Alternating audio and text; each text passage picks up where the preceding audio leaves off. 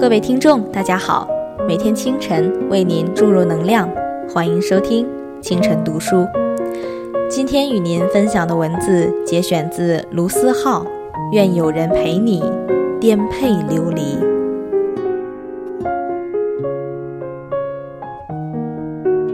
我们为什么会焦虑？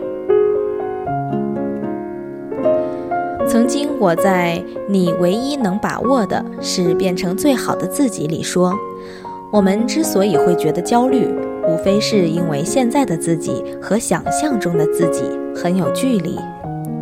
而焦虑的另一个原因，我认为来源于社交网络，比如人人网和微博，因为大部分人都会把精挑细选的照片放在网上。人们也只会把到处旅行时拍下的各种美景的照片放在网上，所以总有人比你工作好，比你漂亮，生活比你丰富多彩，总会有一种错觉，让你觉得好像别人不需要怎么努力就可以过得很好，而你自己怎么做也做不好。于是你觉得真不公平，为什么我要这么苦逼？所以，我在这里要说的第一点就是，你不是一个人在苦逼。打个比方，我有个女神，她在芝加哥大学念法律博士。最令人发指的是，作为博士，她今年居然才二十三岁，活生生的女神。看她的微博，就感觉她活得特别潇洒，特别自在，总觉得她无时无刻不在旅行。而在旅行的同时，他还能在学刊上发表 paper。关键是，他长得还特别好看。这种人在我眼里简直是一个 bug。但是我跟他熟了以后才发现，原来他每天只睡五个小时。他的论文前后改了十几次，改得他差点就崩溃了。然后因为长期熬夜，导致他的胃也有问题。只是他选择不把这些苦逼表现出来，因为他觉得抱怨一点用也没有。很多人在生活中也是如此，有些人看着你的照片会说这个人过得真滋润，然而实际上你过得很好，但你绝对没有照片上那么好。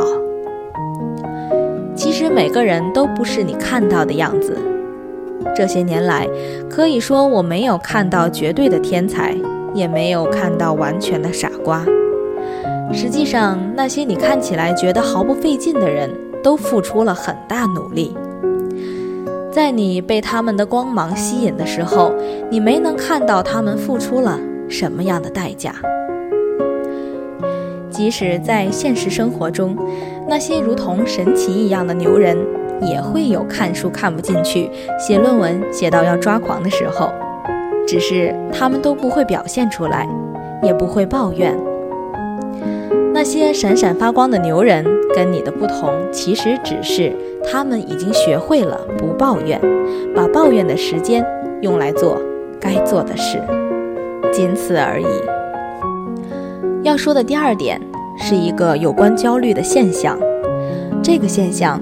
可以用八个字来形容：看似忙碌，实则焦虑。我最早关注到这个问题，就是因为我的一个朋友，他总是一早就出门，早上在图书馆里自习，下午参加社团活动，晚上去打工。他把自己的时间分成很多块儿，每天忙碌无比。可过了没多久，他和我说自己根本不知道自己在做什么，简而言之就是静不下心来。他背单词是想考研，参加社团活动是想给自己的履历加上一笔，打工是想知道工作的感觉。他说刚开始觉得挺有动力，到后来就突然间觉得没动力了。想做的事情太多，反而不知道从何开始。你说背单词吧，是因为曾经想考研，但现在又觉得也许工作比较好，就想要边找工作边背单词。找到合适的工作，就先去工作两年。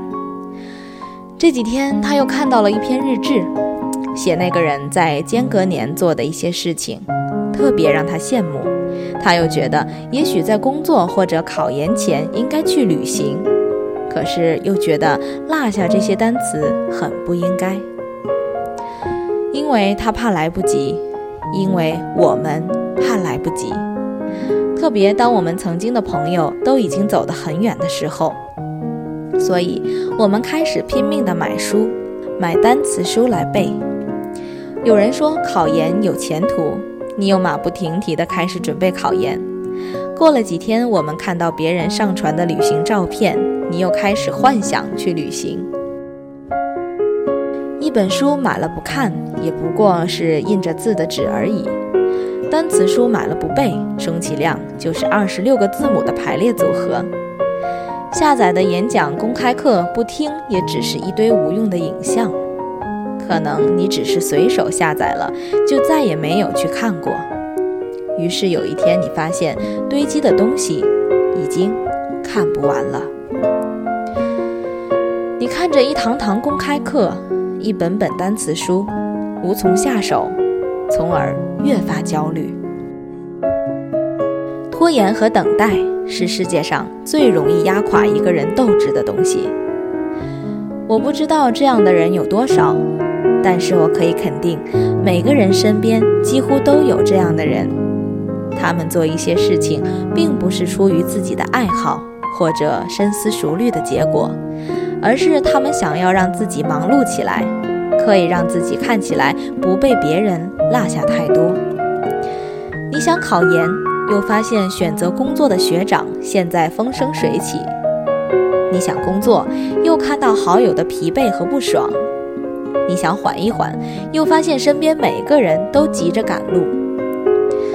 当你在别人身上寻找答案时，你会发现一个问题的答案有几千种，别人的路是参考，不是标准。选择是为自己，也是只有自己能做的事。只有这件事不能给自己留后悔的余地。不要看到别人做什么好，就去尝试做什么，因为每个人表现给你看的不一定就是全部。很多时候，你跑到别人的轨道上了，发现那个轨道不适合你。看起来光鲜的人，其实也有属于他们自己的苦逼。看到全部，再谨慎地做选择。那么，怎么打败焦虑？打败焦虑的最好办法就是去做那些让你焦虑的事情。出发永远是最有意义的事，去做就是了。真的是这样。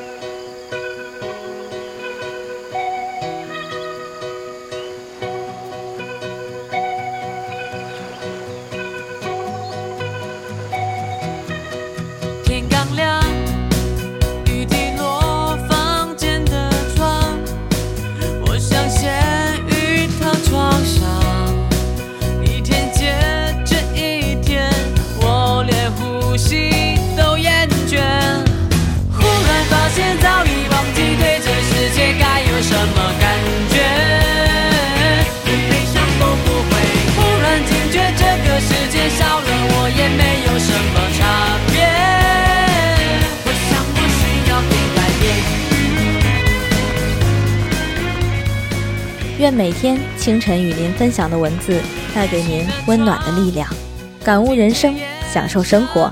下期节目我们再见。被包装